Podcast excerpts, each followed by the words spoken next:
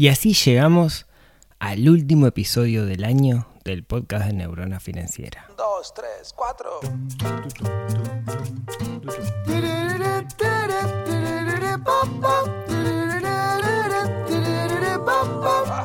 Neurona financiera. Neurona financiera. Neurona financiera.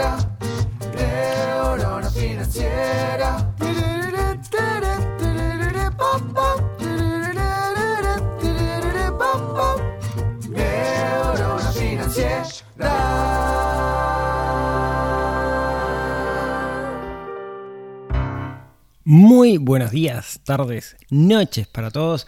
Bienvenidos a un nuevo episodio, el último episodio del año del podcast de Neurona Financiera. Mi nombre es Rodrigo Álvarez y como cada semana vamos a estar conversando sobre algo que por ahí está enganchado con dinero, pero que tiene como objetivo que vivamos una buena vida. Este año eh, fue un año bisagra y hoy en este último episodio del podcast quería contarles algunas cositas. Creo que va a ser un episodio más breve que, que de costumbre, porque no, quiero, no quiero volarla mucho, sino que quiero contarles tres cositas puntuales que, que, me llevo de este año. Si esta es la primera vez que escuchas este podcast, mmm, te recomiendo que vayas a escuchar otro. Anda un capítulo anterior porque no es el mejor episodio como para escuchar por primera vez. Porque voy a contar algunas cosas medias íntimas que no sé si te, aportarán. Este año 2022 para mí fue uno de los años más importantes de, de mi vida. En el sentido de que con 43 años decidí hacer un giro un cambio de rumbo de cómo venía mi vida hasta ahora.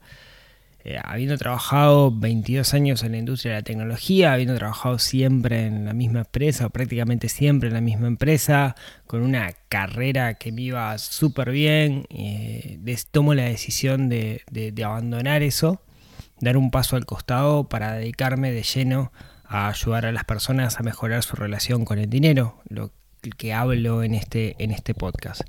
Fue una decisión para un perfil conservador como es el mío, bastante compleja de tomar. Eh, y aprendí muchísimo en ese proceso y, y, aprendí un montón de cosas que hoy vuelco cuando trabajo con, con personas, con los miembros del, del PFP y charlamos. Creo que, que está bueno porque mucha gente tiene ese anhelo por dejar su relación de dependencia y comenzar a trabajar. Y, y claro, te termina mirando modelos que, no son los modelos más adecuados o, que mapen la misma realidad que estas personas quieren. ¿Qué quiero decir con esto? Está bueno el influencer de 22 años que te habla de emprender que tiene 50 millones de seguidores en, Instagram o en TikTok, está bueno eso, pero la realidad es que la mayoría de esos personajes no tienen hijos, nunca trabajaron en relación de dependencia, no tienen una hipoteca, eh, no tienen el qué dirán seguramente de sus padres con respecto a, a su toma de decisiones. Entonces, creo que está bueno el aprendizaje que, que, me llevo, pero sobre todo porque me permite también apoyar a algunas personas que están en situaciones similares. Y yo les decía que hoy quiero contarles tres cositas y, muy breves, ¿no? Relacionados de alguna manera con, con, esto, con esto lo que fue mi año, el año de Rodrigo Álvarez, el año de Neurona Financiera, el año de esta, de esta familia. Entonces, las tres cositas que les quiero contar es, la primera es el poderoso y enorme valor que tiene el agradecimiento. Yo soy un eterno agradecido y lo digo en cada uno de los, de los episodios y lo comento siempre. Y no es porque me comí el libro de autoayuda que te dice tenés que ser agradecido para que te vaya mejor. Creo en el poder de, ser agradecido. Y soy agradecido de un montón de, de, personas que me he cruzado en la vida. Y, y, y eso ese agradecimiento me hace sentir tan rico, me hace sentir que, que, me hace sentir una persona sumamente afortunada, ¿no? Eh, yo mandaba un mail el otro día en, los mailing de los, de los jueves de Neurona donde, donde decía, ¿no? Que creo firmemente en que si damos, eh, recibimos. Y, me parece que, justamente yo siento que he recibido tanto, pero tanto. eh, tengo esa sensación como que tengo muchísima suerte por todo lo que he recibido y probablemente sea también en parte porque también me dedico a dar, ¿no? Y lo digo desde, desde la humildad. Pero quiero, quiero agradecer primero a mi familia porque tomar una decisión un ca- de cambio de vida drástico como, como el que tomé yo, el que tomamos nosotros, en realidad fue una decisión que la tomamos en conjunto, no se puede hacer si no se puede tomar en conjunto, ¿no? Irnos de la ciudad, venir a vivir al este, eh, construir una casa con métodos alternativos, eh, renunciar a mi relación de dependencia, dejar de viajar, etcétera, etcétera. Si no fuera por la familia, eso sería, sería imposible. Fue una decisión familiar en realidad. Y qué importante que es cuando se pueden tomar esas decisiones familiares y, no hay conflictos al respecto. También un agradecimiento eterno con todo lo que aprendí en mis 22 años en una carrera corporativa. Eh, creo que también está ese discurso de odio, entre comillas, hacia el ambiente corporativo, hacia la empresa, hacia la corporación, porque también está como eh, idealizado el concepto de emprender. Sin embargo, me parece que, lo que uno puede aprender en la corporación es, es enorme. De hecho, yo le recomiendo a todo el mundo que en algún momento pase por una gran corporación, porque lo que va a aprender es muchísimo y lo va a poder usar y va a poder potenciar después si el día de mañana quiere emprender. Así que mi agradecimiento, yo lo que aprendí habiendo trabajado en la industria de la tecnología, habiendo trabajado en Genexus, las personas que conocí, hermanos de la vida, amigos, eh, me dolió mucho el, hecho de, abandonarlos. Y, soy un eterno agradecido de todo lo que aprendí, eh, de, de poder estar cerca de Nicolás Jodal, de Brogan Gonda, de Gustavo Carrequiri, de Gisela Artelli, de un montón de gente, eh, y me olvido un montón, ¿no? Jaime, Virginia, Analía, ¿no? no sé, hay un montón de gente de las cuales aprendí tanto, tanto, tanto, tanto. Laura, bueno, Laura, ni hablar, Laura Pázaro es uno de los seres más maravillosos de este, de este mundo. Por otro lado, súper agradecido con la gente que confía en mí. Hoy vivo de eh, la comunidad del PFP, de personas que están haciendo el plan financiero personal, con los cuales eh, tenemos reuniones semanales, con los cuales eh, vamos avanzando en la construcción de, de su plan financiero y ellos confiaron en mí. Y esa confianza, soy un eterno agradecido por, por cómo me han confiado. Y, y sobre todo me desvivo o intento yo siempre les digo, ¿no? Mi trabajo es servirlos a ustedes y me desvivo por, por- porque tengan los mejores resultados posibles.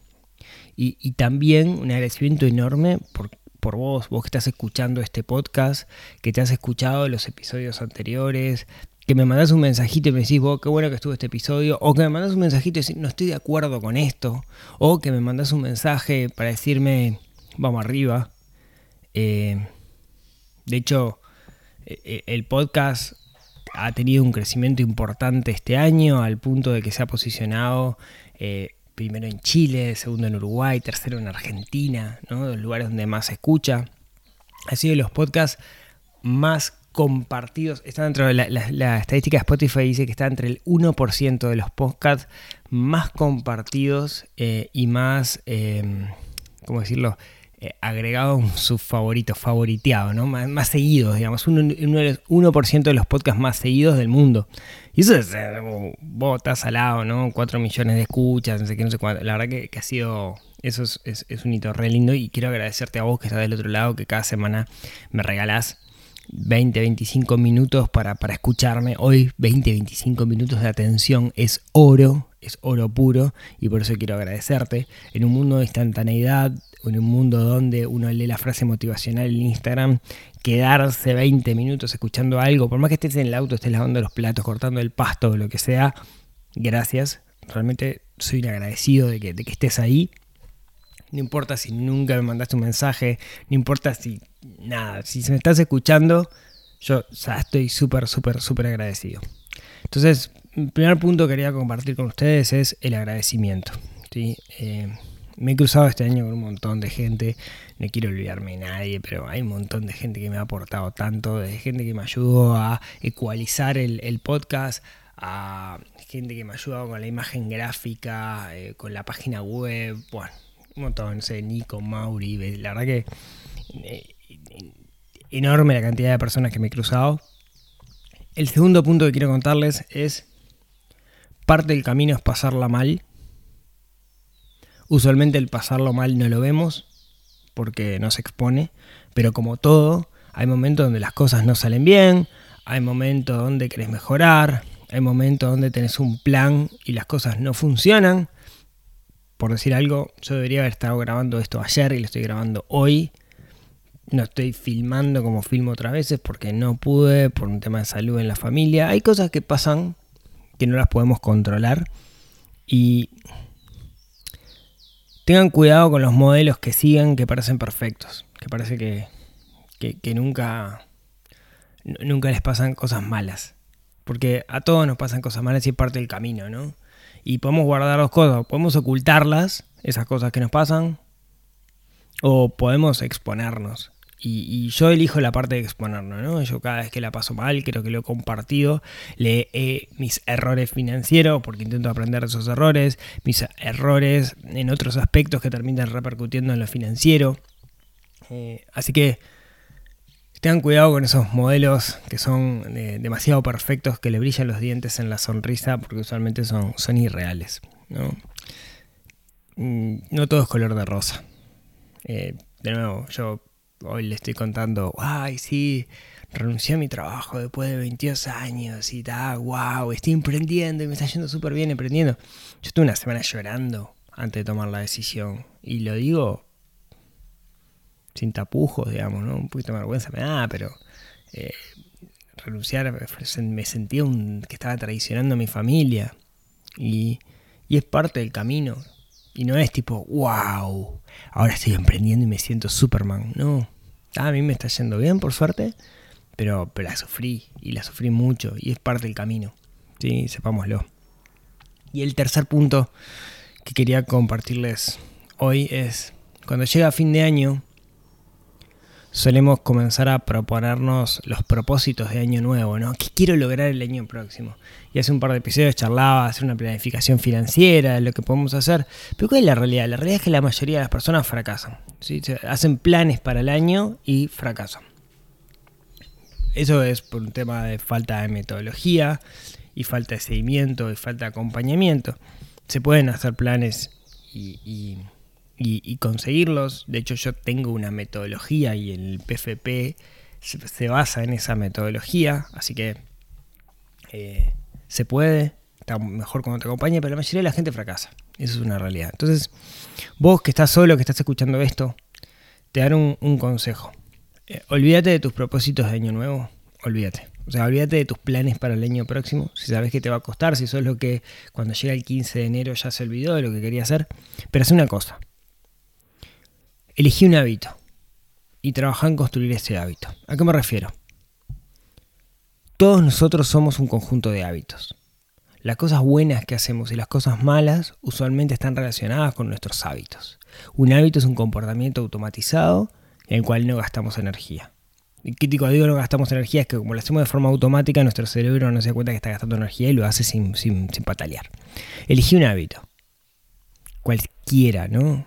Eh, no sé, salir a correr, salir a caminar, hacer ejercicio, comenzar a registrar tus gastos, invertir, ahorrar, dejar de comprar algo que sabes que no te hace bien y te hace gastar plata. Elegí uno, uno solo. Y enfócate en ese hábito. Y hasta que no tengas ese hábito armado y que ese sea el objetivo de tu año, no pases a otro. Pensá en un hábito que quieras desarrollar y vamos de uno a la vez. Va a ser mucho más fácil que cualquier propósito, pero pensá, seguro hay un hábito que estás necesitando. Pensá ese hábito y que ese hábito sea el que desarrolles el año próximo. Creo que si logramos desarrollar hábitos, vamos a terminar construyendo esa vía que queremos construir, que a la larga es un conjunto de hábitos. Entonces, como les dije, un capítulo muy cortito, mi agradecimiento. No se coman la pastilla con, el mundo perfecto y desarrollen hábitos para el año próximo, en particular uno. De corazón les deseo que tengan un gran 2023, pero no importa lo que yo les deseo. Lo importante es que ustedes construyan un gran 2023, que tomen las riendas, que usen el dinero como herramienta para construir una buena vida. Apaguen el piloto automático y construyan la vida que quieren vivir. De eso se trata esto. Vamos a vivir una única vida, comilla, comilla, te podemos tener religiosos, y tenemos nuestra la responsabilidad de construir la vida, de diseñar la vida que queremos vivir y usar el dinero como herramienta para construir esa vida. Quédense con eso y ojalá lo logren en este 2023. Depende de ustedes. Si siguen escuchando este podcast, yo los voy a alentar para que lo hagan y espero por darles herramientas para que puedan construir esa, esa vida que están buscando. Así que muchísimas gracias por escucharme durante este año. Muchísimas gracias a todos aquellos que reciben los mails de los jueves y que me dan feedback y me dicen gracias o me dicen esto es una porquería. Siempre ayuda porque da pautas para mejorar. Y sobre todo a los que le ponen corazoncito en Spotify o en YouTube o donde estén escuchando esto, eso siempre me ayuda mucho a que el algoritmo haga que llegue a más personas y así poder buscar cambiar el mundo de a poquito, cambiando personas. Así que muchas gracias por escucharme, muchas gracias por escucharme este año y el año que viene prepárense porque Neurona Financiera cumple 10 años y es un honor para mí haber estado 10 años trabajando con todos ustedes. Les mando un abrazo enorme y nos vemos la próxima semana. Chau chau, feliz año nuevo.